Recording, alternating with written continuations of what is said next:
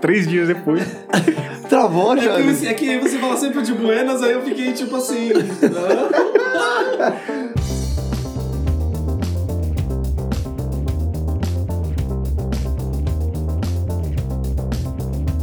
Salve, Nerd Comunas de Buenas! Eu sou o Bruno Eu sou o Jonas. E eu sou o César. e este é o Comunas Nerd United, seu podcast de política na cultura nerd. Coitadinho, já é muito desanimado. amargo, né? É isso, gente, sejam muito bem-vindos ao nosso terceiro episódio. E vocês estão com saudade? Não muito. Eu tenho dois motivos de alegria aqui hoje. Que primeiro que é tá vendo vocês, que esse é um dia, meu, assim, é radiante de alegria. E também é um motivo também que eu quero fazer um comunicado aqui que eu tô muito feliz aí que a gente teve esses dias aí uma vitória, né, na, na, na política brasileira, que foi agora saiu aí uma no Tribunal Eleitoral que agora vai ter cotas para a eleição de negros, então agora todos os partidos são obrigados a ter uma cota. Não vai resolver o problema do racismo do país, mas ele vai ajudar pelo menos a reduzir né, essa desigualdade que tem. Mas o ponto também que eu queria falar é que na votação só teve um cara que foi contra, que é um cara chamado Tarcísio Vieira de Carvalho Neto. E por coincidência o Bolsonaro endossou aí mais dois anos desse cara e ele ama o Bolsonaro, né? E quando a gente fala que esse governo é racista, não é à toa, né, gente? Então é isso. É, cara. Eu achei que o seu recado ia ser algo mais nerd, mas tudo bem, eu podia esperar menos de você. Aliás, esse é um tema pertinente, né, da fala do Jonas aí, porque o tema de hoje é Pantera Negra, né? Mas vamos deixar isso um pouquinho mais pra frente. Antes eu gostaria que você, Jonas, contasse pra gente onde que os Comunas Nerd podem ouvir o nosso podcast. Ó, estamos aí no seu agregador predileto. Uma vez por mês, esse é um capítulo do Comunas Nerd United. É, você pode escutar a gente até no YouTube também, a gente tá lá. E escute-nos. É, temos aí o Twitter também, o Facebook, o nosso e-mail aí para um saque, se vocês quiserem continuar o debate. Reclamações, sugestões, a gente vai longe aí, esse papo aí pode continuar, tá? Depois do podcast. Reclamações é no e-mail pessoal do César. Vocês podem reclamar o que vocês quiserem, isso não significa que eu vou responder. E hoje, além de, do nosso tema especial, que é o Pantera Negra, né? Essa homenagem que a gente vai tentar fazer e esse personagem tão importante, principalmente nos últimos tempos, né? Toda essa representatividade e tudo mais. A gente tem dois convidados. Digam oi. Olá, galera. Boa tarde. Eu sou o Caio, convidado aí pelo pessoal para agregar aí no bate-papo sobre o universo do Pantera Negra. É isso aí, Wakanda Forever. Salve galera, eu sou o Leonardo, eu sou um comunicador, né? Publicitário de formação e já estudei rádio e televisão também. Quero agradecer a oportunidade de terem me convidado para falar desse tema que é bem relevante, né? E é isso aí, vamos dar continuidade. Mas antes tem uma pergunta pra vocês. Vocês são fãs de verdade ou não? Ah, eu tento, né? Cara, eu, eu, sou muito fã, hein? Sou muito fã. Já fiz até cosplay na, na CCXP, então acho que conta 100 pontos, né? Aqui a gente usa fã de verdade, mas pejorativamente, na verdade. Que são aqueles caras que falam, não, eu sou fã de verdade, eu não acho que tem que ter mulher, herói, os caras... qua- Sou fã de verdade do, cap- do É o cara da carteirada, né? mané, Exato, exato. Falcão assumindo o mano, tem que ser o Steve Rogers ainda. Então, eu sei que vocês não são fãs de verdade nesse sentido. Eu já vou gerar a polêmica. O Pantera Negra não é o meu herói favorito. É, isso é, tá tranquilo. É, de boa. Tão Ah, não, mas é, é que existe uma questão, porque como eu sou negro, todo mundo já pressupõe que eu gosto do Pantera Negra. Não, mas pode não ser o seu preferido, mas... Bom, né, então é, já. A minha empatia por você já acabou agora, hein? Começou. Ó, começa Fight. assim, começa assim. Eu não gosto do Pantera Negra, mas eu gostei do filme. Eu achei que o filme fez um bom trabalho pra introduzir o Pantera Negra. Tanto que eu gosto muito da fase atual dele. Mas isso não significa que eu gostasse dele antes do filme. Eu acho que eu concordo com você. Não. O, o- o filme elevou aí um patamar que não tinha antes. Mesmo o surgimento dele, tudo o que ele representou, né? Principalmente para as crianças na época também. E depois para a comunidade negra mesmo. O filme alavancou demais, cara. Mesmo porque levou o personagem e o que ele representa para além da- das HQs, né? Porque tem algum público mais fechado ali no- na- nas HQs e tudo mais. No cinema não, é mais aberto. Não sabe o que é, é super-herói nem nada, assiste o filme. O Pantera Negra, ele realmente foi o primeiro herói negro. Mesmo da DC, ele é o primeiro super-herói, vamos dizer, africano mesmo, porque depois vieram afrodescendentes. Ele foi o primeiro mesmo com peso e, e consistência. Por mais que as revistas dele não tivessem uma duração muito grande, mas ele sempre esteve no mercado. Foi o primeiro Isso. a ter uma, uma HQ solo. Aproveitar essa parte, eu vou dar um contexto histórico de como ele surgiu, né? Mas o que estava acontecendo nos Estados Unidos e, e na época do, do, surgimento dele. Muita gente confunde, né? O próprio Pantera Negra com aquele grupo político dos Panteras Negras, né? Até o Stan Lee dá entrevista sobre isso, dizendo que eles não têm relação, mas aí eu vou deixar para vocês aí se eles têm relação é, ou não. Deixo vocês comentarem isso. Mas para entender, né? como ele surgiu e o que estava acontecendo nos Estados Unidos naquela época, a gente precisa voltar lá para o século XIX, né? Depois da, da, abolição da escravatura lá nos Estados Unidos, teve a era da reconstrução, né? Foi chamada, onde tiveram leis para reparar os danos em relação à população negra. Né? E dentre elas, o direito de voto, é, eleições, foi quando surgiu o primeiro senador, o primeiro deputado negro que, for, que, foram eleitos. Só que depois de um tempo, né, os estados, principalmente do Sul, né, propuseram leis é, de segregação, que foram chamadas Jim Crow. Né? Jim Crow é um personagem meio racista. Aí Racista. Da, é, da, do século XIX também. Isso aí durou desde o século XIX até é, a década de 60. Né? Bom, as guerras mundiais, né, principalmente a Segunda Guerra Mundial, foram fundamentais na luta dos direitos civis também, né? Porque a gente tinha também unidades militares que eram segregadas. Tudo isso por causa da, das leis do, do é, chamadas de Crow, né? As leis queriam dizer que tudo bem, a gente é igual, mas a gente vai ficar separado. Então tinha banheiro diferente, assento preferencial no transporte, regras eleitorais diferentes também. E isso também dentro das unidades militares. Então tinha batalhões só de negros, por exemplo, é, batalhões de aviação também. E existia um batalhão que foi muito condecorado, que chamava Batalhão Blindado 761.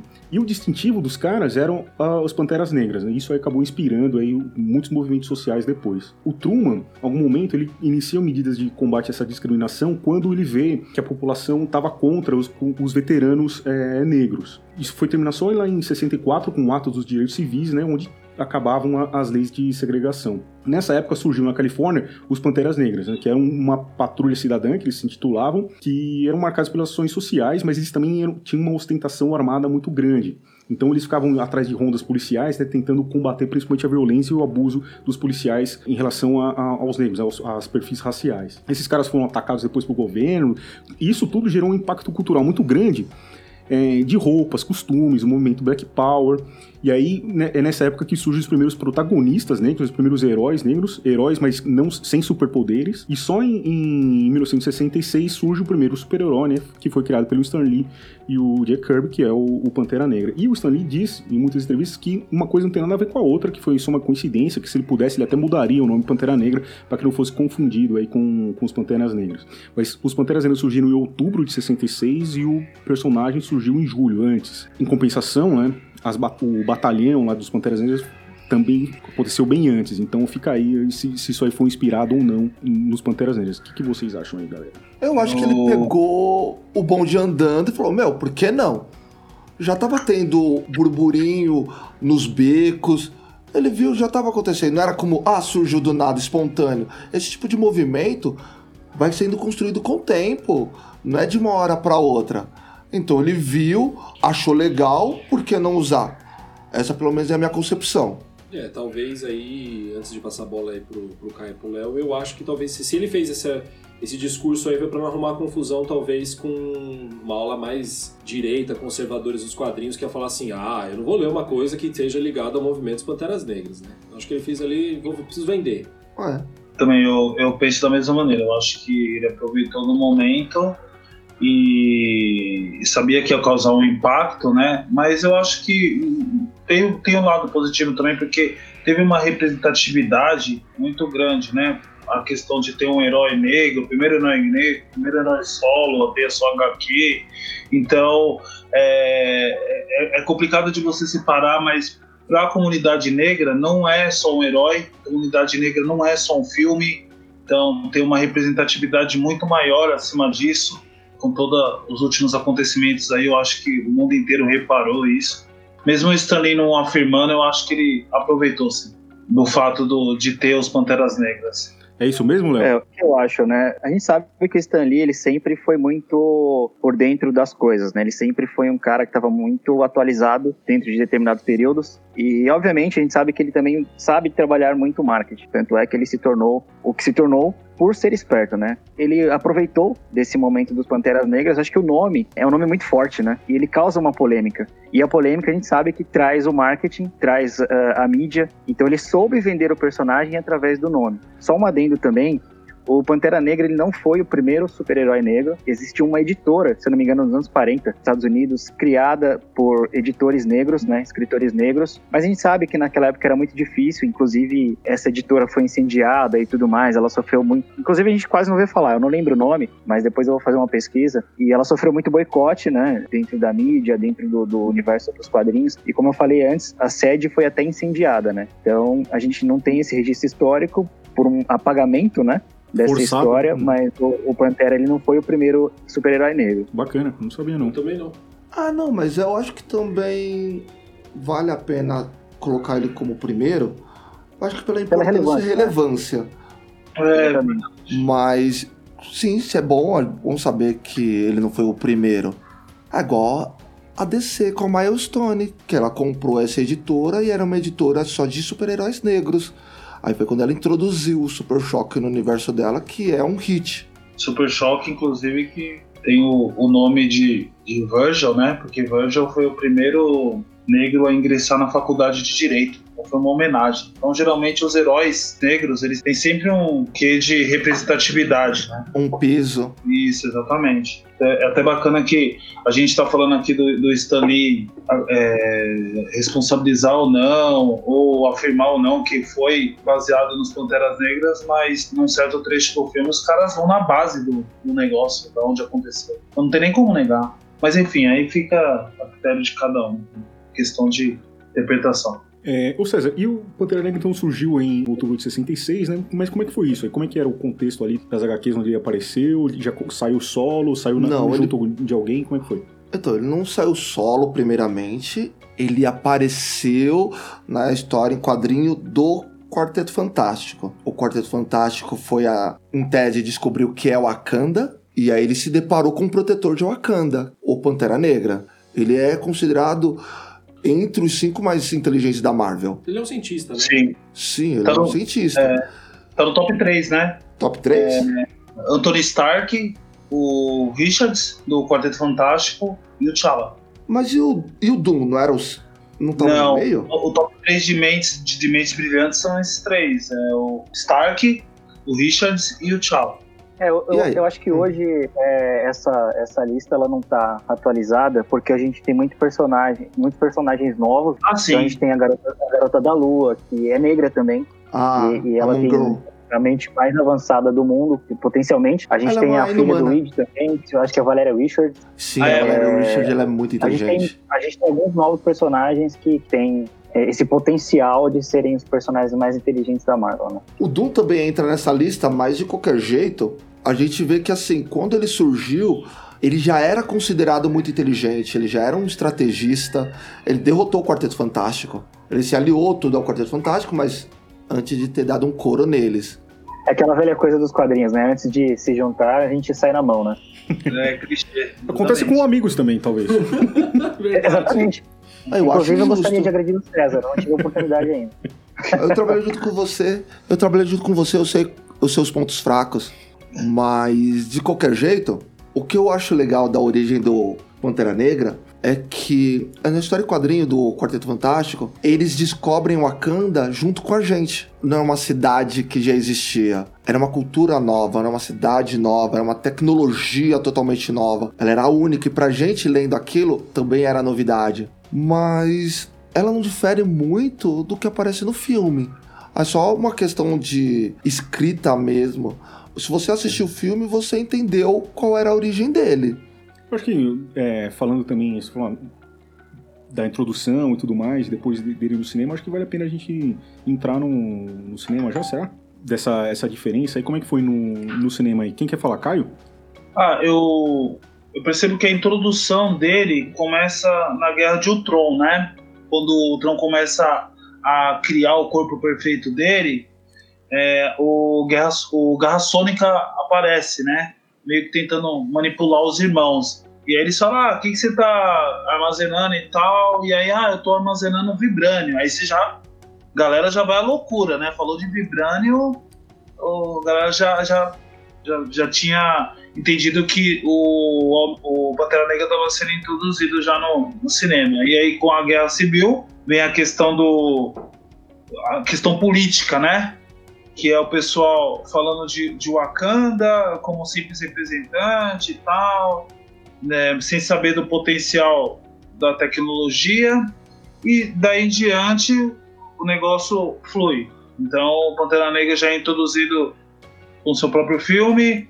É, na minha opinião, não tem como ficar muito 100% fiel ao quadrinho, mas eu acho que o que eles buscaram foi a representatividade. Tentaram deixar o mais fiel possível e a questão da, da representatividade. Então, quando a gente fala de, de Pantera Negra no filme, é, o que, que seria o Pantera Negra? Obviamente, claro, além do animal. A gente tem que entender que o Wakanda ela é dividida em três, três regiões, que é a, a região metropolitana, que é a região de Wakanda, que é onde a pantera prevalece. Tem a região mais fria das montanhas, que é a região do gorila branco, e tem a região do, rural, que são os Wakandas, é, como posso dizer, ah, o pessoal do campo, assim, né?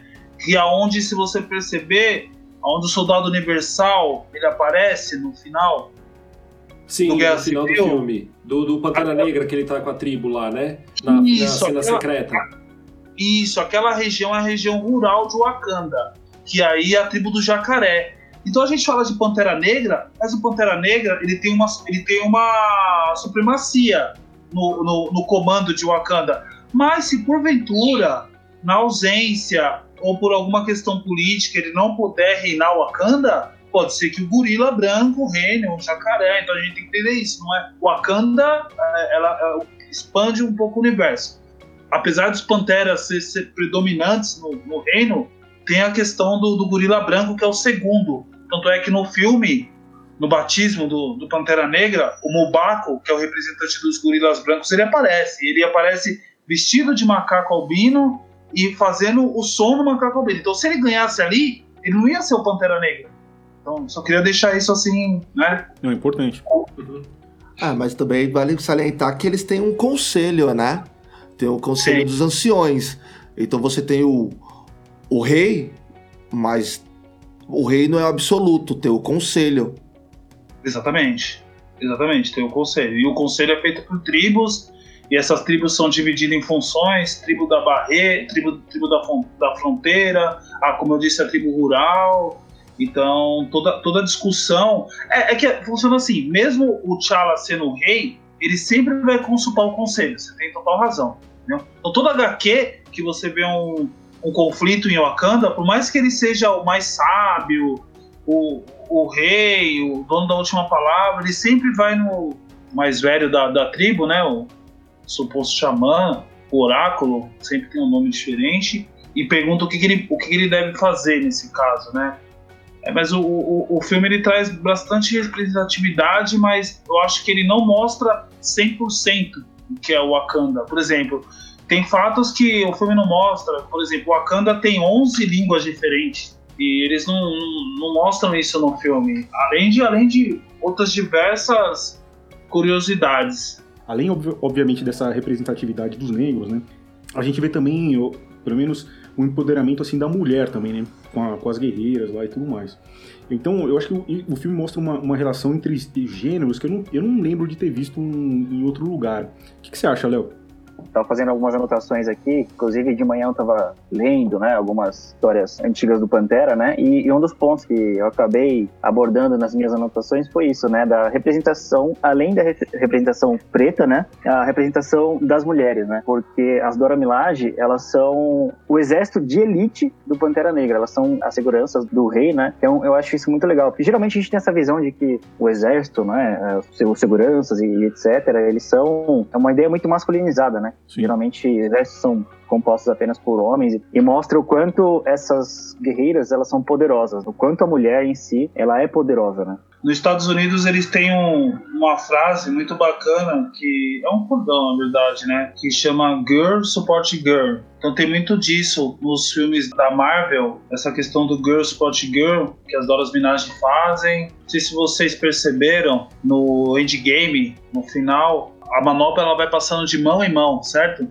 E tem uma hora que eles fazem um Girl Support Girl, só as mulheres pegam a manopla. Então isso, isso é muito utilizado no filme da, da, da, Marvel. Um adendo, né? Inclusive, é, eu acho que nem é hora também da gente começar a pensar nisso, até porque é bem recente a morte do, do Chadwick Boseman e tal, a gente vai falar isso depois, né? Mas a gente tem a Shuri, né? Falou sobre os personagens inteligentes. A Shuri Boa. hoje é uma das mentes mais inteligentes do universo Marvel, né? Isso nos quadrinhos e nos cinemas também. Ela assumiu o, o manto do Pantera Negra durante um bom tempo, né? Então a gente pode ver essa representatividade nos cinemas também. É, é boa, vale boa, lembrar que já tá rolando um abaixo assinado pra Marvel não colocar um novo ator como T'Challa, colocar a Shuri. Ou eu acho que seria tipo, já tá o Killmonger. Eu acho que o Michael B. Jordan eu acho que a coisa mais sensata, se é que já não fossem deixar o cara vivo, né? Pra mim ele não tinha morrido ali, o T'Challa não deixou ele morrer, e ele assumiria o manto.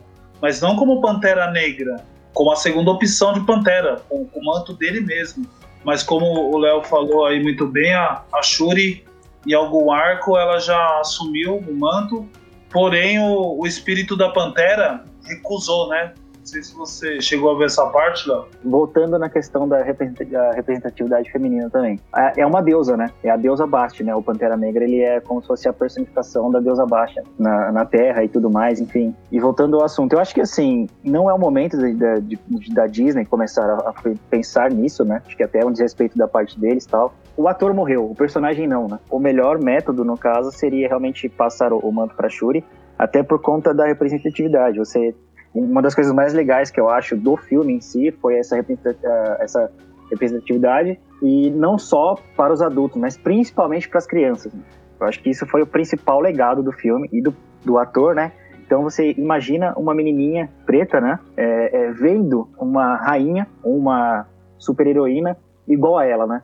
É, é emocionante até. Várias crianças, abra... quando eu fui no cinema, cara, Tipo, as crianças abraçavam os pôsteres, é uma coisa assim, fora de série, que eu não, que eu não vi assim no, em, do Super-Homem e do Batman, porque, cara, tá em todo lugar. Então, toda hora você se sente representado, você, homem branco hétero. Então, quando você vê uma. Essa. chama muita atenção, né? Porque você, você para pra pensar, caramba, cara, as coisas estão mudando, né? É, e tem uma, tem uma coisa que depois. Existe um cara que o próprio Chala ele ele deu um manto de que acho se eu não me engano me estou enganado mas acho que é o Tigre Branco né que é um detetive. Sim que era um americano. É um americano que trabalha acho que é, acho que é Nova York que ele fica né? sim né? Hell's Kitchen. Isso. Inclusive eu acho um puta de um personagem legal cara. A Marvel podia trabalhar melhor esse esse personagem porque ele tem um puta potencial. Bacana. Eu só queria colocar um, um fato interessante aí em cima do que o Léo falou que quando a Shuri ela assume o manto pelo menos na HQ, a Aurora é casada com o T'Challa, né? Tempestade, e ela recusa. Ela recusa, porque pela ordem, ela, ela seria. A, ela era a rainha de Wakanda no, no, atual momento, e ela que indica a Shuri. Ela recusa o manto de Pantera Negra, então a Tempestade poderia ser a, o próximo Pantera. E aí eu acho que seria muito foda. A Tempestade é foda, a Tempestade não cai. Seria uma apelação.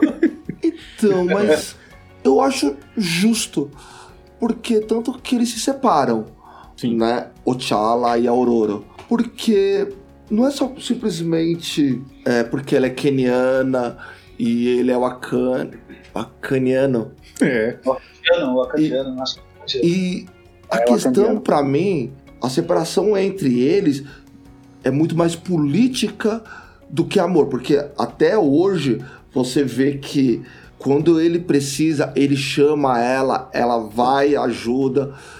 Ela não serviria para ser o Pantera Negra. Não porque ela é super poderosa, ela é uma mutante nível ômega. É porque ela realmente não seria uma boa Pantera. Diferente da Shuri, que. Olha o spoiler.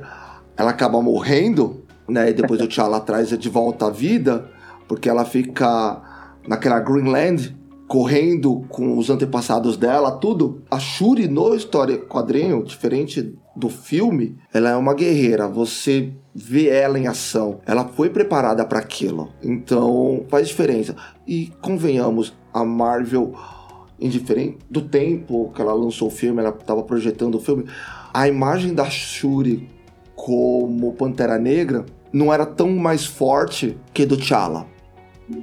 Eu achei a mudança muito boa, mas eu acho que a Marvel não soube aproveitar isso. Então, quando ela teve a oportunidade, ela trouxe ele de volta. É muito mais para mim marketing do que vontade e querer. É um problema de, de roteiro também. É, isso é um problema recorrente nos quadrinhos de personagens que têm um potencial gigantesco, mas aí, a, a, sei lá, não sei o que acontece, né? O, o editor-chefe, não sei se não acredita no personagem, sei lá o que acontece, ele joga qualquer escritor para escrever o arco, né? E aí acaba que sai uma história assim, ruim, sei lá, e aí acaba tendo baixa venda e você estraga o, personagem, o, o, o potencial de um bom personagem, né? Bom, um dos arcos bastante legais que a gente viu também é Uma Nação Sob Seus Pés. E, Jonas, você tá muito quietinho. Como é que é que você... Pensando aqui, cara, essa saga aqui, Uma Nação Sob os Pés, eu acho uma saga maravilhosa. Eu acho que ele tem umas discussões muito fodas sobre políticas. O nome dessa saga, eu acho que tem um capítulo quando o T'Challa tá conversando com um sábio que vai aconselhar ele bastante, ele é um professor. E ele trabalhou junto com a mãe dele. E ele e o T'Challa ele fala, olha, eu nunca quis ser rei, eu não gosto de ser rei. E aí ele fala, ah, eu sabia disso, né? Eu, eu sei disso. Aí ele fala, ah, como é que você sabe disso? Ele fala, meu, é, quem em sã consciência vai querer ter um, um mundo, né, sobre seu, suas costas? E que homem em sã consciência vai querer ter uma nação sobre os pés? Pela responsabilidade que ele tem, né? Basicamente, uma nação sobre os pés ela vai narrar num momento que depois que Wakanda é atacado pelo Namor, ela está destruída e ela precisa ser reconstruída e o T'Challa está resolvendo problemas do mundo junto com os Vingadores. Quando ele volta, tem um, começa a ter uma discussão muito política muito legal em Wakanda que é sobre democracia. E tem até um trecho que eu acho muito foda, que quando esse professor está numa sala de aula, é, colocando até um, uma discussão lá sobre um ladrão dentro de uma casa, o que, que você faz com ele, ele está lendo um livro do Adam Smith. Então ali ele já começa a colocar uma questão já de, do liberalismo. E que eu até respeito bastante quando alguém fala liberal, na linha de Adam Smith John Locke. Eu acho que você está indo na, na, na raiz né, do liberalismo. Você não está falando dessa coisa bizarra hoje em dia, conservador nos costumes e liberal na economia, que isso é a tela azul do Windows. é, é, bizarro, não existe isso. Isso é uma coisa sinistra. Começa a ter uma discussão na, nessa série que eu acho muito foda, que primeiro ponto é, a, começa a ter um, um grupo, os rebeldes, que querem ter uma democracia em Wakanda. Eles não querem mais viver sobre uma regência de uma monarquia. E começa a ter esses questionamentos. E, e tem também outros momentos que vai ter um grupo de rebeldes que vai querer ajudar mulheres que estão sendo estupradas, é, crianças que estão sendo mortas por outros grupos na, dentro lá do, do, mundo de Wakanda, e eles, elas chegam num ponto que, inclusive, elas fazem parte da, da guarda real do, do rei. E elas começam a questionar e falam: pô, mas você não tá aqui, rei, para proteger a gente sempre. A gente tem que salvar essas pessoas que você não tá dando atenção, você não tá entendendo. As coisas não estão sendo resolvidas. E a saga basicamente vai tratar sobre esse grupo rebelde que quer derrubar o T'Challa, quer colocar um outro grupo no poder, mas é um grupo que é autoritário. E tem outros pontos também dessa, dessa saga que eu acho muito foda, porque eles vão citar sobre os deuses ancestrais. Hoje eles esqueceram os deuses e os orixás. Eles até colocam esse que seriam os filhos dos deuses orixás. Que eles ficaram esquecidos é, pelo, por Wakanda. Tem até um debate muito legal do T'Challa com a Aurora sobre até onde vai a fé. O que, que é a existência de um deus. É, e principalmente porque ela é considerada um ser divino em Wakanda nessa saga. Quando ela aparece, todo mundo ajoelha e fala: pô, chegou Deus para resolver nosso problema. Ela não tem uma visão de usar aquele, aquela, aquele poder que ela tem, aquela fé que depositam nela, para uso, uso dela. Ela, ela não tem interesse naquilo. E eu acho que tem até ali um paralelo, eu não posso afirmar isso com certeza, mas a, quando a Aurora ela sai, ela fala isso pro T'Challa, ela diz que ela não ela não estava se sentindo muito bem naquilo, mas quando ela retorna para ajudar ele, ela vê que um pedaço dela que tinha ficado fora lá, ela encontrou quando ela quis ficar em Wakanda. Tem uma coisa que hoje a galera discute muito, que é sobre a diáspora, né, que os negros foram arrancados da África com força, foram levados principalmente aqui para as Américas, onde teve a escravidão, então eles perderam a, a, a nação raiz deles, aquilo foi arrancado deles. E hoje debate-se sobre a diáspora e o retorno, que seria você retornar suas origens no continente africano. Esses afrodescendentes, né, que passaram aí o século depois da escravidão. E eu acho que a Ororo tem um paralelo disso no quadrinho. Tem até legal que eu recomendo para vocês, saiu um, num podcast da, da Ilustríssima Conversa, da, da Folha, e é um capítulo que eu, eu acho bem legal, que ele é o compromisso com a descolonização, marca a história do pensamento africano. E lá, eu não vou me lembrar do nome do filósofo, mas ele é um filósofo também da, do continente africano, que ele fala que, na verdade, a África não tem que absorver a cultura do Ocidente. São, na verdade, aqueles que saíram de lá que têm que absorver a cultura africana. Eles é que têm que absorver porque eles que perderam aquilo. Tanto é que tem uma parte muito foda, que mais pra frente tem o Dr. Franklin que vai ajudar o, o, Pantera a resolver esse problema que tá acontecendo no Wakanda. E ele tá muito triste porque ele tá debatendo com outro cara, que ele, ele faz meio que um papel, uma parte de vilão, e ele é um cientista. Um, e aí ele fala pra ele assim, a galera me chamava de o Bruce Banner negro. Se ele até fala, só que meu nome não é Bruce Banner negro, eu sou o Franklin.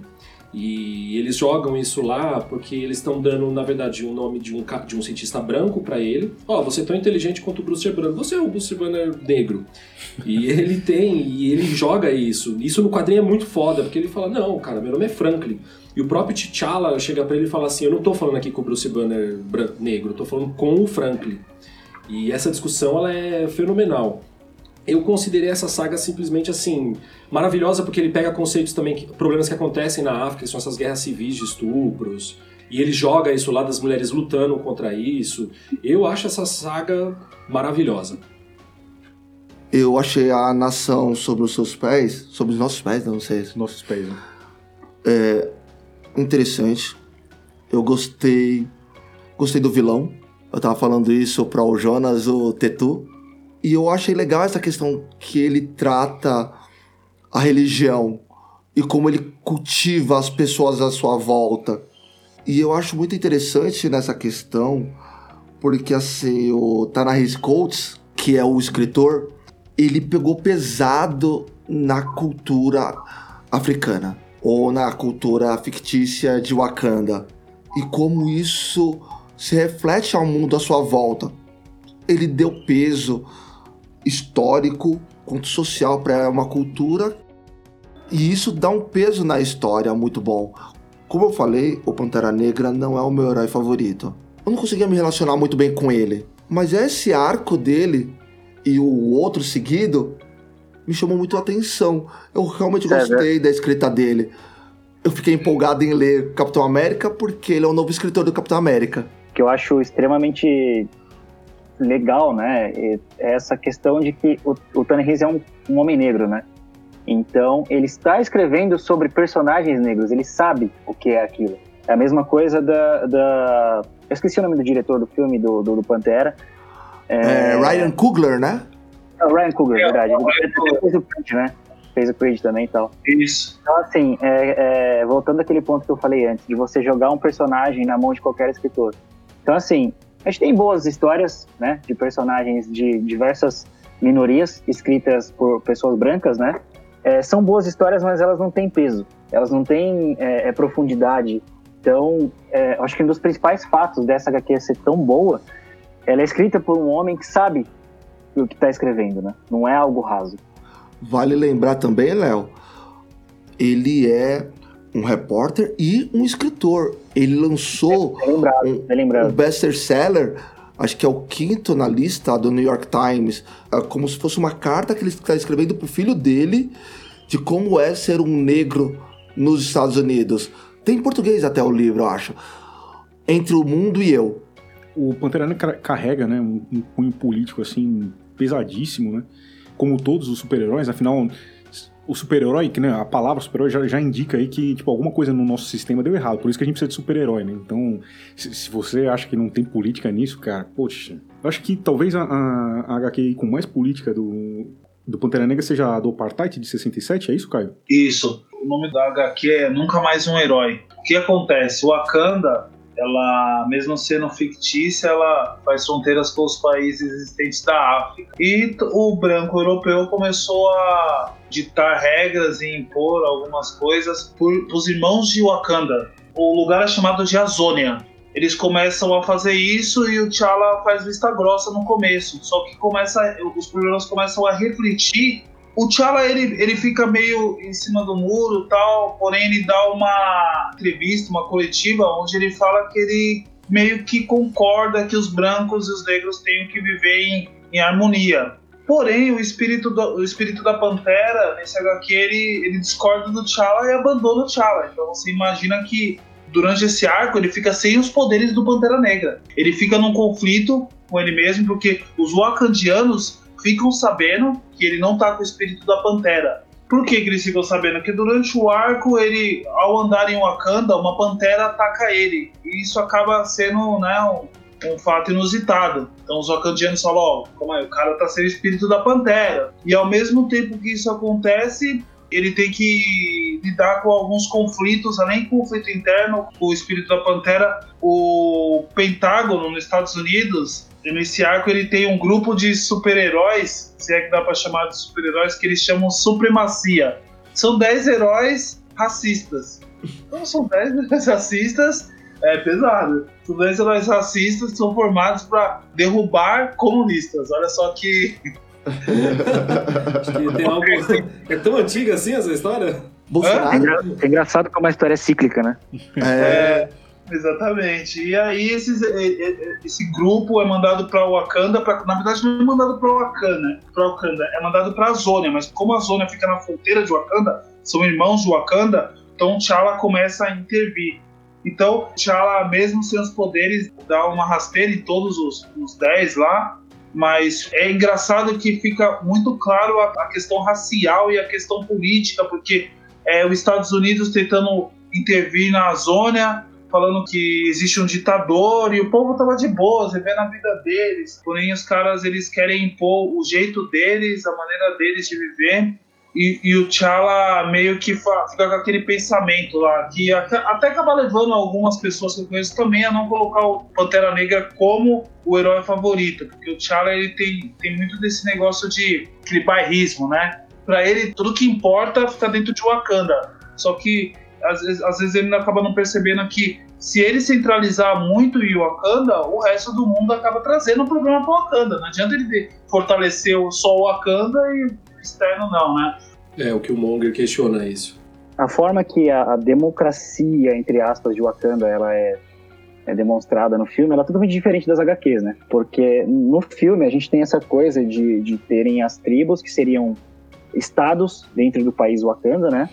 E Isso. aí tem aquela coisa de da luta, e aí quem vence essa luta assume o trono de, de, de, Pantera Negra, mas nas HQs é diferente, né? Nas HQs a gente tem a monarquia, né? É uma coisa que é passada geração para geração, né? É uma coisa familiar, então não chega a ser uma democracia, né? É aquela velha monarquia que deve ser derrubada, mas enfim. Pantera, ele é muito bairrista, né? No filme a gente tem essa questão de que ele tá muito preocupado com as questões de Wakanda e o resto do mundo foda-se, né? E na HQ também, nas HQs, é, eles têm essa visão assim, a, apesar de um se comunicar mais com, com personagens exteriores, né? Ele ainda assim tem essa coisa de que primeiro o Wakanda, depois o resto. É, exatamente. E nesse arco, Nunca Mais um Herói, é interessante porque ele meio que perde o, o trono três vezes, num HQ só. É, ele é destronado três vezes é, por causa de decisões. Ao mesmo tempo que ele tem que combater a perda do espírito da pantera, ele tem que recuperar a confiança do espírito, como se a pantera, que é o espírito maior de Wakanda, é, abandonasse o T'Challa e agisse por conta própria. Então ele sai arregaçando todo branco.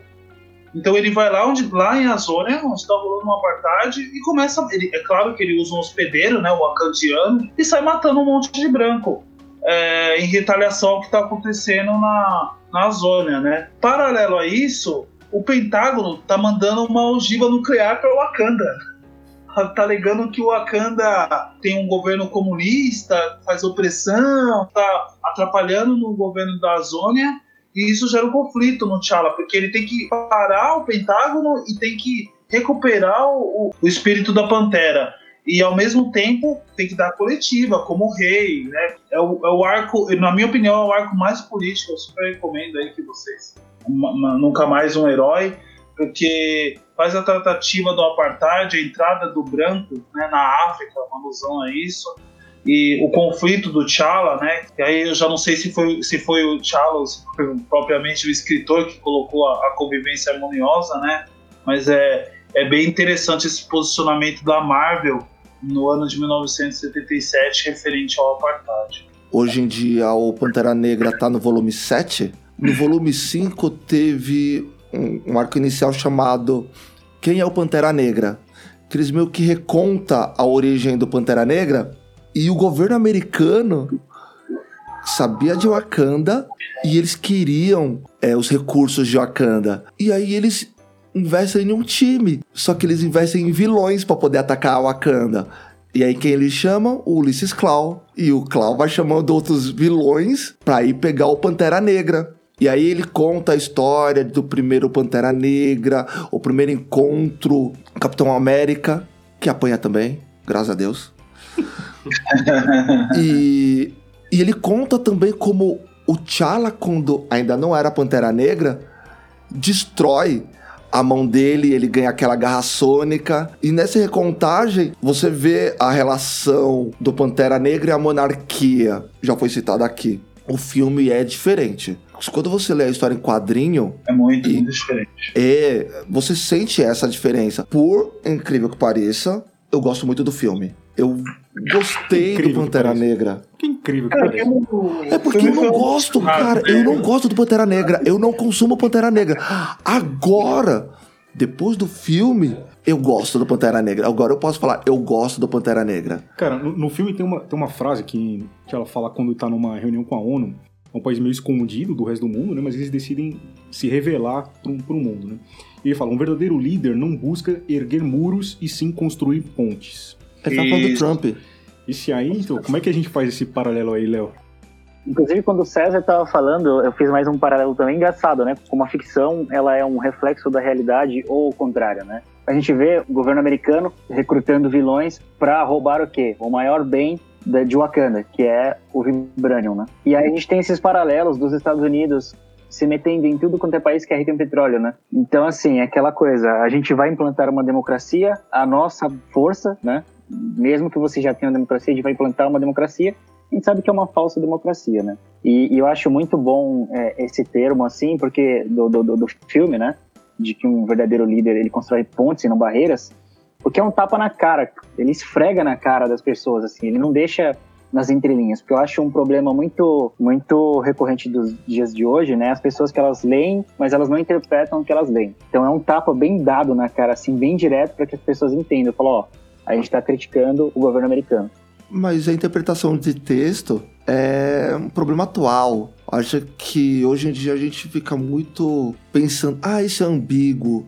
Ah, será que ele quis dizer isso? Mesmo num filme, a gente tinha que ser mais direto. E eu acho que o filme ele fez isso. Ele falou assim: ó, cara, goste ou não, é isso aqui. Entendeu? Você vai ter que aturar esse espreito agora. que bom. Tanto é que vocês estão falando de colonização, esses dias eu vi até um Twitter, um tweet bizarro, bizarro, que é uma portuguesa falando que lá em Portugal eles aprendem na escola que a colonização no Brasil foi assim, ele, os índios não queriam ouro, então os portugueses só vieram aqui e pegaram ouro que os índios não queriam. Assim, não, eles não queriam ouro, a gente só foi lá, pegou... Eu... E a gente não fez nada de errado, né? E eu vi esse tweet, cara. Eu tava é ele assim, eu falei, meu Deus do céu, cara. Puta, como não é possível que eu tô vendo isso, cara. Não, é bizarro. Às vezes é melhor, é bizarro às vezes é melhor você ver isso do que ser cego, mas sei lá, cara. Eles realmente eles aprendem que não foi uma um roubo, né? Cara, é, meio que assim, o argumento dela era: a gente não vai roubar o que é nosso, se é nosso. Se é uma colônia, então a gente não tá roubando o que é nosso. Mas ela estava fazendo uma crítica a esse pensamento não, tava não, colocando... era uma era uma era uma, uma mulher de Portugal assim. explicando sobre como a coloni... não existiu uma colonização brutal de Portugal chegando aqui. Ah, ela estava tentando justificar. Ela quer justificar. Exatamente, e aí, exatamente. vários portugueses, inclusive, começam a comentar e falam. Aí uma menina de Portugal pega esse vídeo, compartilha e ela fala: Olha, eu tô aqui para dizer que em Portugal a gente aprende isso. E no Twitter eu aprendi que a gente aprende o errado. Que na verdade a colonização ela foi violenta, teve escravidão, mataram índio, mataram negro, ninguém foi lá e pediu ouro, dá licença, deixa eu pegar. Tipo, foi, foi assim, foi genocídio. E aí vários portugueses falaram, pô, a gente aprende desse jeito na escola. E, e, e, pelo contrário, você não vê português falar assim, ah, não, a colonização foi uma maravilha. Não, eles vão lá e falam, porra, foi errado isso daí que aconteceu. É que nem hoje você vê esses olavistas justificando a escravidão e fala assim, não, a escravidão aconteceu, mas os negros também escravizavam os negros também lá dentro. É, é, é a visão do racismo, é racismo inverso. É, racismo... É. Quando o ator morreu, o Chadwick, eu nunca me senti como eu senti com a morte dele. Vários atores já morreram e eu caguei. Nossa. Mas é tudo isso sobre empatia, tá? Que a gente tá falando. Não, mas não é. É que sabe o que acontece? É que eu tava conversando isso com o Léo.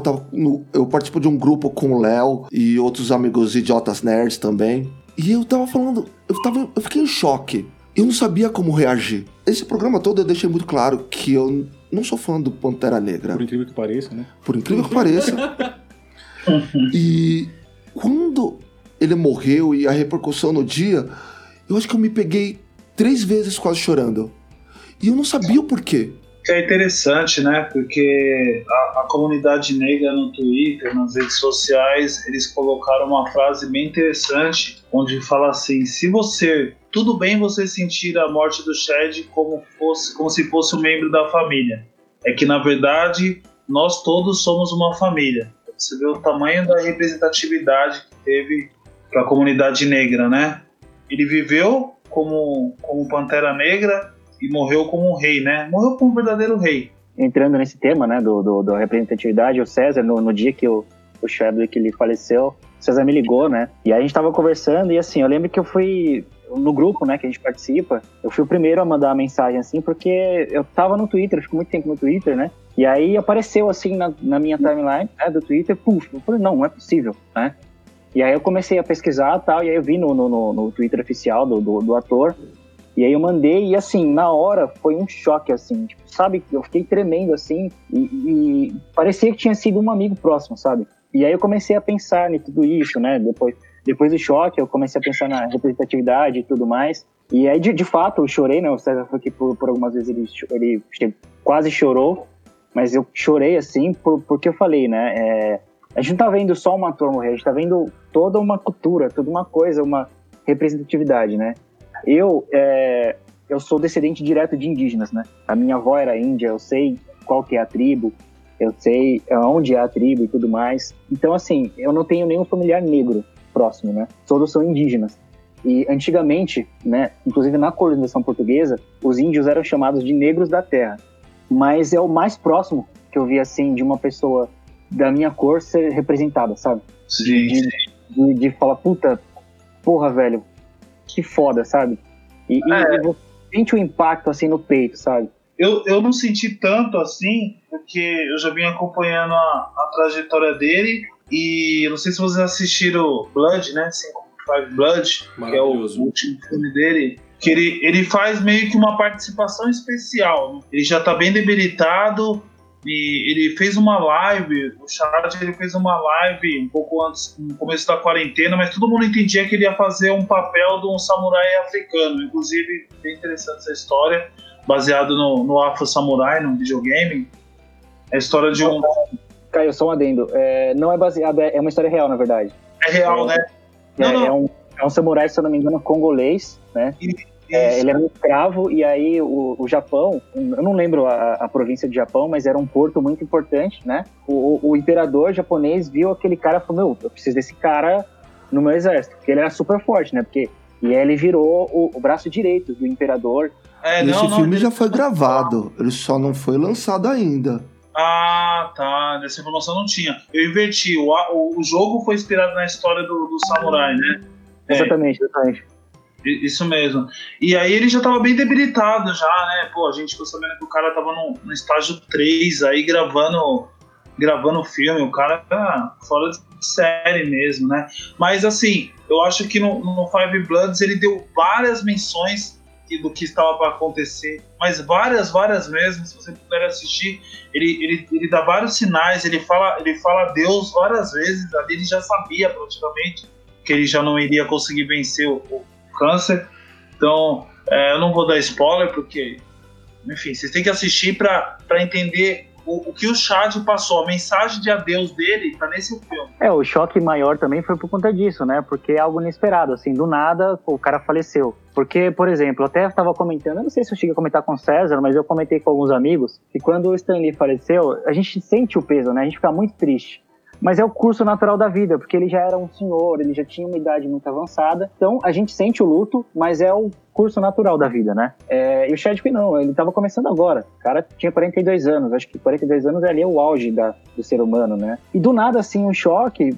A gente tinha até umas imagens dele bem magro, bem, bem definhado já, mas era o que saía na mídia era de que ele estava gravando esse filme do samurai e ele estava magro porque, pelo personagem ser um escravo, ele passava muita dificuldade e tal, e aí ele estava. É ator de método, né? Ele emagreceu para viver o personagem e tal.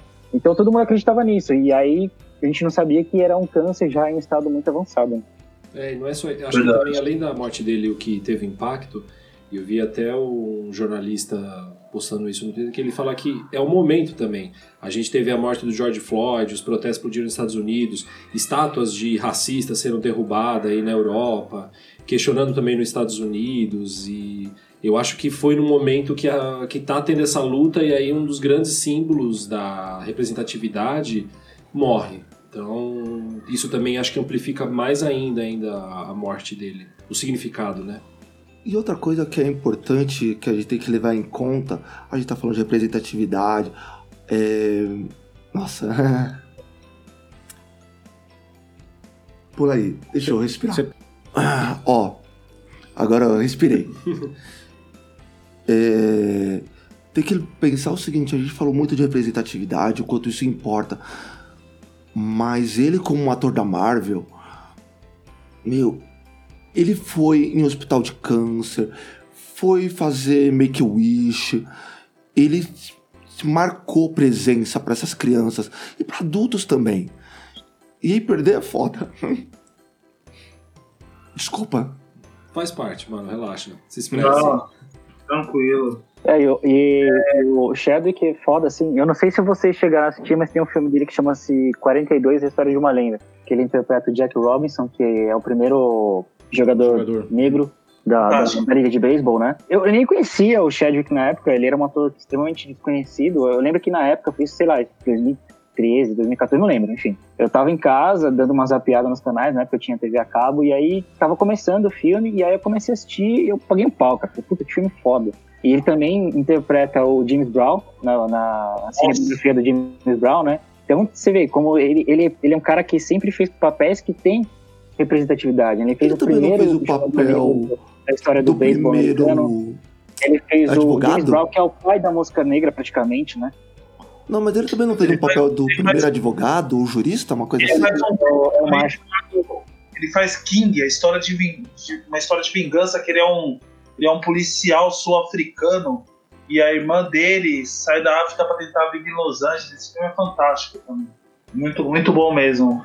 Ah, o, Chad, ele, ele, ele começou tarde a carreira de ator, né? Ele foi financiado por um fundo que o Denzel Washington criou para atores negros. O Denzel Washington até faz uma menção honrosa o Chad, muito bonita, por sinal. Então ele começou a carreira dele tarde, mas eu acho que ele deixou um legado, né? Como Pantera Negra e, e como ator mesmo, né? Porque, assim, pelas mensagens que, que as pessoas que trabalharam com ele passaram, é que ele era um cara de equipe, um cara, né? enfim, uma pessoa bem bacana aí, bem, bem gentil. Eu também penso igual vocês, eu acho que não deve haver um, um outro Pantera Negra, não tão cedo, pelo menos, mas a gente sabe que ele é o ator e o Pantera é o, é o personagem, né? Talvez a Marvel ela deu um stand-by.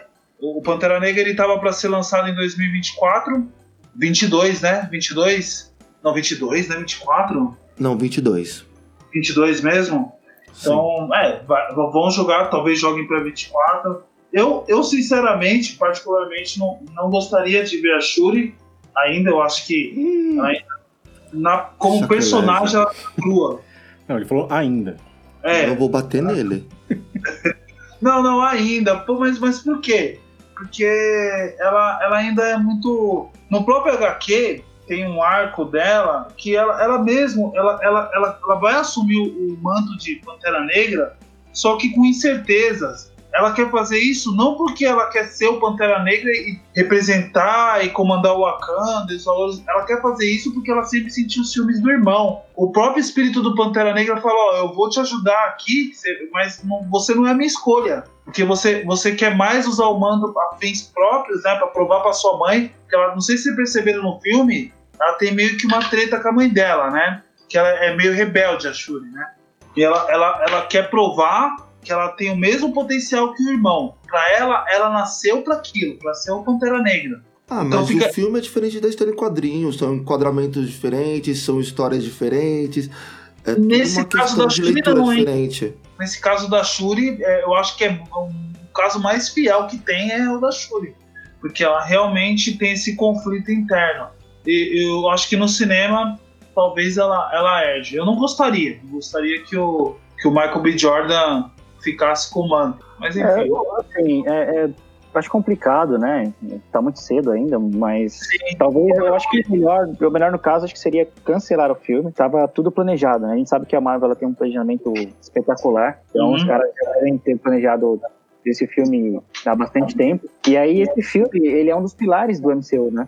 E aí agora ele começaria a ser gravado agora no meio de 2021, né? Acho que a Shuri deveria ser a herdeira do, do manto, né? Até porque na HQ ela é uma personagem diferente do que ela é no cinema, ela é bem mais aceita. Até o próprio Pantera, né? O Pantera ele é bem mais diplomata no, no, nos, nos, filmes do que nos quadrinhos. Nos quadrinhos ele chega até, em alguns momentos, parecer ser meio parecer ser meio vilanesco, né? Sei lá, eu acho que, sei lá, cancela por hora, tenta tomar outro rumo. Eu respeito, eu respeito a sua opinião, né? Eu só discordo porque a gente não pode postergar ou cancelar a maior representatividade que tem hoje, entendeu? É, é, nesse ponto, realmente. A gente poderia pensar em substitutos. Vamos supor que o, o Luke Cage não é o melhor exemplo para representatividade da juventude negra, né? A gente tem poucas opções aí, né? É, no meu entender, eu queria até perguntar para vocês, é, na, na, numa das cenas lá que enquadra o Rei Leão até, eles estão no penhasco lá, que o Michael B. Jordan, eu esqueci o nome do personagem do Michael B. Jordan agora. Eric Killmonger. Killmonger ele fala que ele prefere ser jogado no mar, junto com seus ancestrais, do que ser escravizado, né? Que ficar preso. Eu não entendi que ele morreu, porque a decisão final não era dele. Por mais que ele quisesse, o, o, o T'Challa é que queria decidir. E o T'Challa meio que balançando dá uma opção para ele. Fala, ó, eu posso salvar sua vida. Não mostra corpo, não mostra funeral. O que mostra é o T'Challa e a Shuri indo lá no prédio onde o pai dele viveu, onde ele viveu, onde o Kimono envolveu, que inclusive aquele conjunto habitacional, para quem não sabe, é a primeira sede do Pantera ne dos Panteras Negras na vida real. Isso é muito interessante. É que ele faz o centro, né? Ele dá pra Shuri para fazer um centro wakandiano para jovens negros no final do Exatamente. filme. Exatamente. Que é, ele, ele, ele contraria né, o pai dele. Engraçado que aquela menção também que ele fala que na minha cultura não, a, a morte não é o fim, né? Sim, você... eles, e no quadrinho tem muito isso, essa discussão do que você vai pro reino dos espíritos também, a própria Cara, Shuri então vai. isso é África, né? Você reparou que isso é África? Eu tava vendo um Twitter do Ale dos Santos, ele tava falando sobre que o Rei Leão ele explica muito, já que você estou Rei Leão até, ele fala muito sobre essa questão da, da espiritualidade da, e do africano. E ele, fala, e ele até fala que justamente naquela discussão, quando o Simba tá falando com o pai dele, que ele está explicando sobre que a morte não é o fim, ela na verdade é um ciclo, ele fala que aquilo é um símbolo muito forte da, da, da religião e da, da espiritualidade africana. Vale lembrar que quando o Pantera Negra, o T'Challa no caso, ele deixa de ser Pantera Negra e vira Shuri, a Pantera Negra, a líder de Wakanda, ele virou o Rei dos Mortos. Ele comandou a necrópole debaixo de Wakanda. Sim, que era onde os, os, ancestrais se comunicavam. Essa questão de vida e morte para os africanos é totalmente diferente.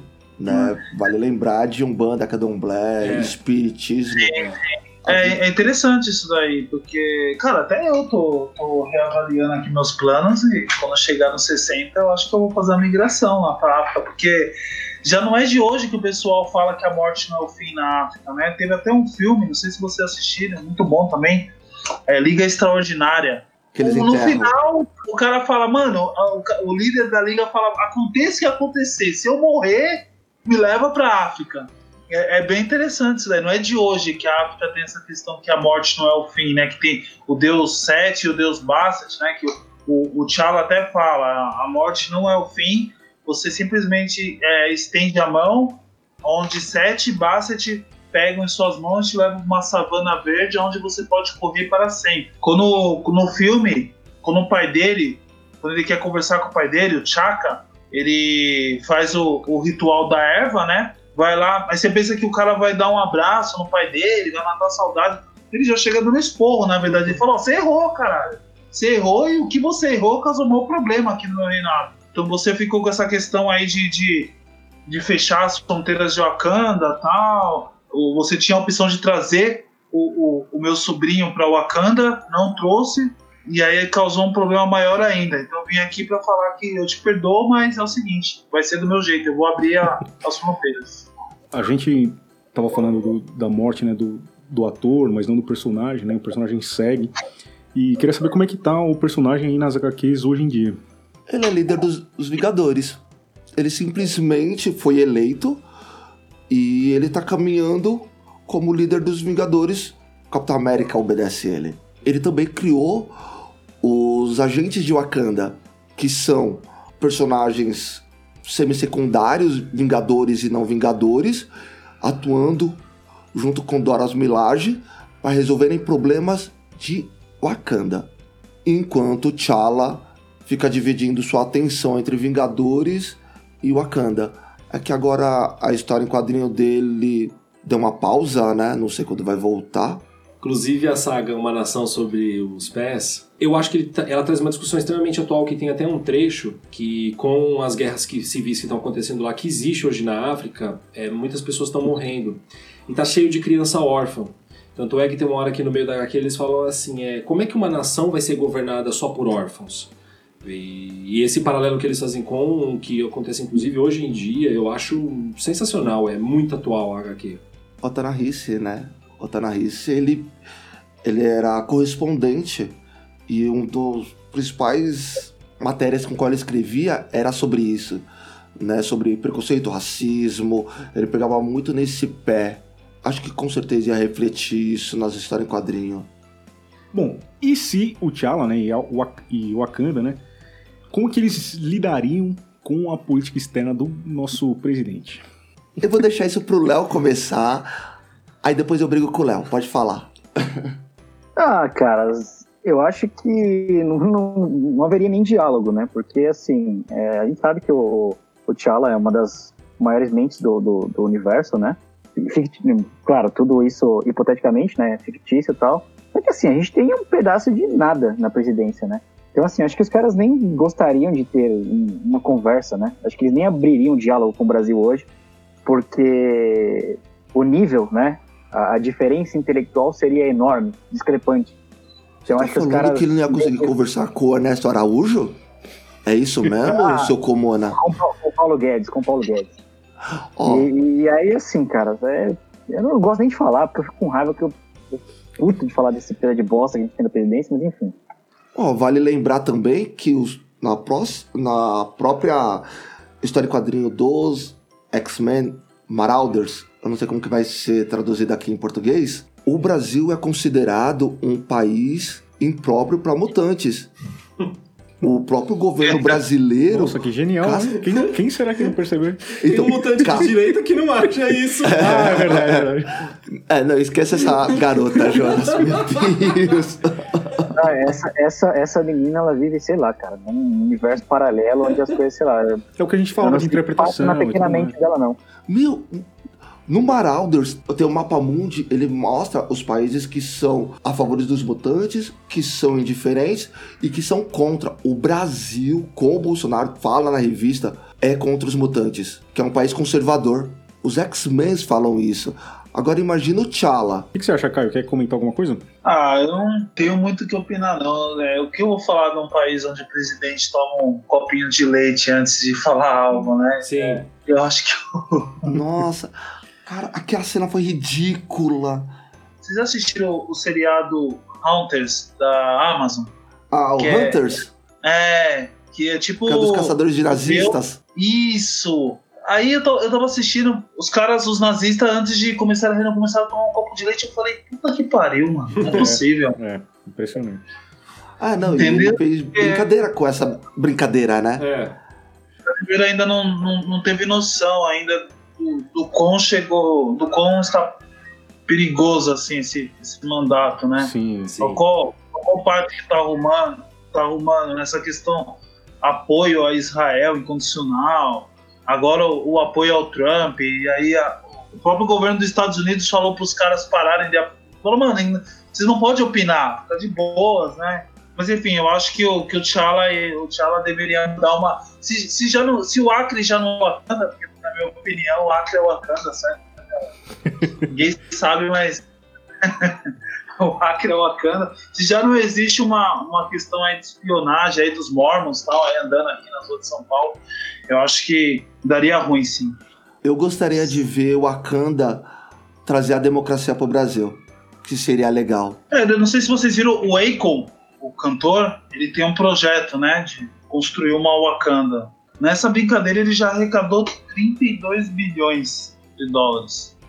Talvez é algo que a gente não veja, nem nossos filhos, mas eu acredito, tem esperança de uma África melhor, né? Uma África unifi- unificada. Cara, o Pantera Negra é o personagem mais rico das histórias em quadrinhos. Isso não é Da- à toa, né?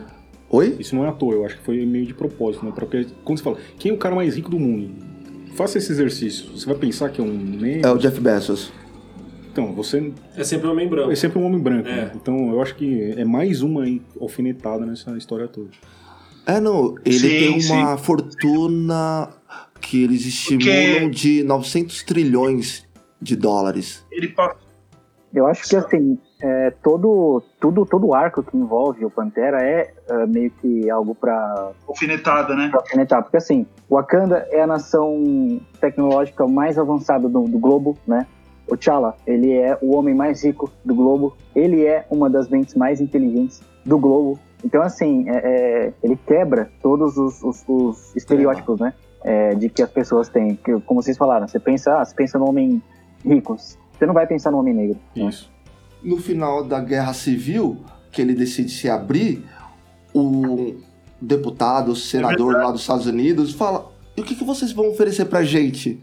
Não, é, só, só, só corrigindo aqui, se me permite, o cara fala, né? é, o que que vocês fazendeiros podem ajudar a gente, É, né? É bem isso. Fazendeiros. E outro adendo também, num estudo recente, o T'Challa, ele é mais rico nos dois universos, tá? Sim. Na Marvel e na DC. Ele é o mais rico, personagem mais rico. ele é mais rico que o Bruce Wayne. Então é no MCU e na no MCU. Ele compra. A Wakanda compra a DC e faz o Super-Homem de paixão. Bom, acho que a gente tá meio perto da hora da- do fim, não é isso? Chegou uma hora da despedida aí. Alguém, quem quer deixar um recado final aí? Eu queria colocar só, só um ponto de observação aí que a Disney, agora com o streaming dela, né, tem no catálogo um filme de a nova geração dos super-heróis. Que tem os filhos dos Vingadores, né? Ah, não gostei não. Eu não gostei também, mas é interessante que a Aurora teve um filho com o T'Challa, né? Sim. Que ele herda os poderes mutantes dela e ele, e ele tem a erva do, de Wakanda. Mas se vale a pena aceitar, já que você tá falando isso, a Whoopi Goldberg, Goldberg, a Whoopi, ela pediu pra Disney no programa dela, né, que ela tem na NBC, ela falou assim pra Disney criar uma Wakanda no parque É justo, dela. É justo. É, seria fenomenal, né? Ela falou, ela falou em, em público pra todo mundo ouvir, falou em letras garrafais. Disney, faça uma, uma Wakanda. Sim, é justo. Eu acho justo. Eu acho super justo. Seria incrível. eu tenho uma filha de, de 3 anos e tenho uma poupança para levar ela para Disney um dia e eu quero saber se vai ter alguma representatividade, né? Porque dentre 10 princesas a gente só tem uma princesa negra, É. certo? é. E a Então, Tiana é, ne- é princesa de verdade. Mulan não é princesa. não, não, tem uma- a princesa e o sapo é, ela é negra, né? Não, não, sim, a Tiana. A Tiana. Ela, é- ela é princesa de verdade. É verdade. Só tem uma. É, inclusive, eu acho que falta representatividade na Disney. Então o Wakanda, Wakanda seria bem-vindo, sim. Ah, mas aí até, até falar e acontecer também são espinhos. eu queria agradecer pela oportunidade, né? Pelo convite. Acho que esse podcast é bem importante, principalmente pelo tema. E eu acho que, o, que basicamente a gente pode resumir isso aqui tudo em representatividade, né? E aí, voltando lá no início, né, eu tinha dito que tinham havido personagens é, de quadrinhos e até mesmo super-heróis negros antes do Pantera. Uh, eu acabei pesquisando aqui, quando você estava falando, uh, a editora né, é a All Negro Comics, ou Tudo Negro Comics, traduzindo para português, né? É, ela teve alguns personagens que eram super-heróis, mas, como eu falei, ficaram ali no, no limbo, né, por conta do racismo envolvido na época. E a gente tinha o Lotar também, que era o parceiro do Mandrake, não sei se vocês lembram. Sim. Ah, Ele sim. era um super-herói também que tinha uma relevância na época, né? Ah, por causa do desenho. Exatamente. Mas acho que nos quadrinhos também, na época, ele tinha uma relevância. Claro, acho que o único nascido aqui naquela época era você, César, mas enfim. Não. Tiozão, né? Isso se chama conhecimento nerd. Você sabe Se chama que, conhecimento nerd, seu herege. o, eu não lembro agora, mas o Doutor Estranho, no filme da Marvel, ele- aquele, aquele cara que ajuda ele na jornada, é, que é feito por um ator negro também, ele era um herói, depois converteram. Ele, se ele fosse, é, tivesse continuidade como herói, ele seria até antes do Pantera Negra também, mas depois ele vira um vilão. É que, na verdade, ele era um personagem branco no original. Na história em quadrinho, no caso. Ah, ele era branco? É, Sim, sim. Nos quadrinhos ele, ele é um personagem caucasiano. E aí nos filmes, é, eu não lembro o nome do ator. Negro, né? Ah, É, exatamente. E a, interessante. gente, e a gente tem até também um dos, um dos, um dos guardas do, do, do, do Sancto Santorum, é irmão do Dr. Voodoo, que também é um personagem negro, mas enfim, deixa para outro dia. Também queria agradecer a oportunidade aí de participar do podcast, poder somar e levar essa representatividade aí para quem ainda tá, tá emergindo no universo do Pantera Negra. Eu também tenho um, um recado final, na verdade é um comentário, né? Eu sou geofísico, então estou inserido aí mais no meio da sismologia, na verdade, mas também como faz parte da, da formação de geofísico, a gente está na, na produção do petróleo e tudo mais. A Nigéria, hoje em dia, é uma produtor de, de petróleo importante, né? E aí, fazer um paralelo com, com a Cana, né? Que era um país que não foi colonizado, muito diferente da África, né? É, todos os países assim. Então, desde lá da Conferência de Berlim, né, que a Europa pegou a, a África simplesmente saiu dividindo, né, não levando em conta, né, as etnias que já existiam lá, né, e, e as relações políticas, principalmente delas. Então, no caso da Nigéria, por exemplo, existiam mais de 100 etnias e que de repente ficaram obrigadas a conviver em- entre si. Foi colonizado lá pela, pela Grã-Bretanha, né, pela Inglaterra, e os caras não são bobos, né? Pegaram três dessas aí, mais ou menos dividiram geograficamente, e falaram, vocês vão regular aí todo mundo. Então, tipo, eles tinham um poder a mais, assim, para exercer com mão de ferro esse controle, né? E aí hoje, né, é, isso explica todos os conflitos sociais que a gente tem, né, de, tem gente né, na violência tentando é, restabelecer, né, um poder que um dia tiveram é, da- das outras etnias, né, tentando viver. Vocês acham que a produção de petróleo está na mão de quem, né? Desse, desses, dessas três etnias aí, então por isso, tipo, cara, sempre tá é, favorecendo ainda mais é, o aumento da desigualdade. E aí, Jonas, Só- vai falar alguma coisa? As coisas não, infelizmente, a gente não consegue resolver as coisas de uma hora para outra, ainda mais um país com uma descendência, com uma a gente tem uma descendência de escravocrata muito grande no dia a dia nosso até hoje. O preconceito ele é, ele, é, ele, é, ele é repetido por todos. Eu acredito que não existe homem branco que não seja preconceituoso. Ele só vai ter um nível de preconceito. Ele vai falar eu odeio o negro, ele vai falar sim, o criado mudo. É, Existem níveis, é claro, mas não há um. Porque a gente carrega essa cultura aprendendo no dia a dia, com os nossos avós, com os nossos pais, e esses paradigmas eles são quebrados em gerações. Eu acho que. Eu sempre falo isso. No Brasil, a gente nunca conversou três coisas: política, futebol e religião. E isso a gente transformou pra tudo. E quando a gente quer conversar de algo espinhoso, a gente usa essa desculpa. É. Então, é muito mais fácil falar que é vitimismo do que você falar assim: ah, mas eu não sou preconceituoso. Você está se vitimizando. Todas as vidas importam. É, É, o cara começa assim já. Você já sabe que ele vai pro discurso racista já. E- Eu não sou racista, mas até tenho. Então é complicado. Pessoal, antes da gente ir embora, eu queria agradecer todos vocês por aqui. Mentira, não quero agradecer não, eu só tô sendo educado. Mas, Caio, Deixa suas mídias sociais se alguém quiser te seguir e Leonardo também. É, o meu Instagram é, é, meu Instagram é Caio Cândido, dois paus no final. E só essa rede social que eu tenho. O meu usuário do Instagram é o arroba LPS091. É, isso pro Instagram. Pro Facebook é Leonardo Paz da Silva, mas acho difícil vocês encontrarem, aqui deve ter um monte de Leonardo Paz da Silva por aí. E pro Twitter é LPS91, alguma coisa assim também, enfim. É, e aí um adendo que eu queria fazer sobre, vocês falaram sobre a questão da Nigéria, né? É, hoje a Nigéria ela é a maior produtora de conteúdo cinematográfico, né? De audiovisual do mundo. Claro, não em questão de qualidade, né? Mas em quantidade. É, e aí uma reflexão que eu queria trazer para todos é: imaginem se existisse uma Wakanda na vida real, financiando essa galera, o tanto de produções incríveis que teríamos, Sim. até mesmo superiores a Hollywood, né? Eu acho que essa discussão que a gente teve é bem importante, mas vale a pena a gente pensar em consumir material negro, literatura negra, é áudio negro, consumir essas histórias que eles têm para contar. E aí com isso a gente aprender junto. Porque não adianta a gente só falar e também não ajudar e não fazer a nossa parte. É igual no Brasil agora, foi lançado em financiamento coletivo o Kalimba. Ele é um RPG de cultura africana, de afrofantasia. A África, em vários outros é, países dentro da África, tem grande volume de literatura. E tem afrofuturismo. A África no futuro, coisas com qual eu fiquei muito abismado, eu nem tinha noção do que isso existia. Então é interessante a gente consumir esse material e agregar esse conhecimento. É isso aí, gente. Então, um abraço aí. Foi um prazer. Agradecer os convidados. Valeu. É, e até o próximo CNU. Damos spoilers ou sem spoilers? Ah, a gente pode falar, né? A gente altera tudo mesmo, então não tem problema. É sempre legal deixar. Olha, pessoal, era pra gente estar gravando Capitão América. Mas Capitão América não presta. Vai ser The Boys. Não, Justiceiro. Olha a treta.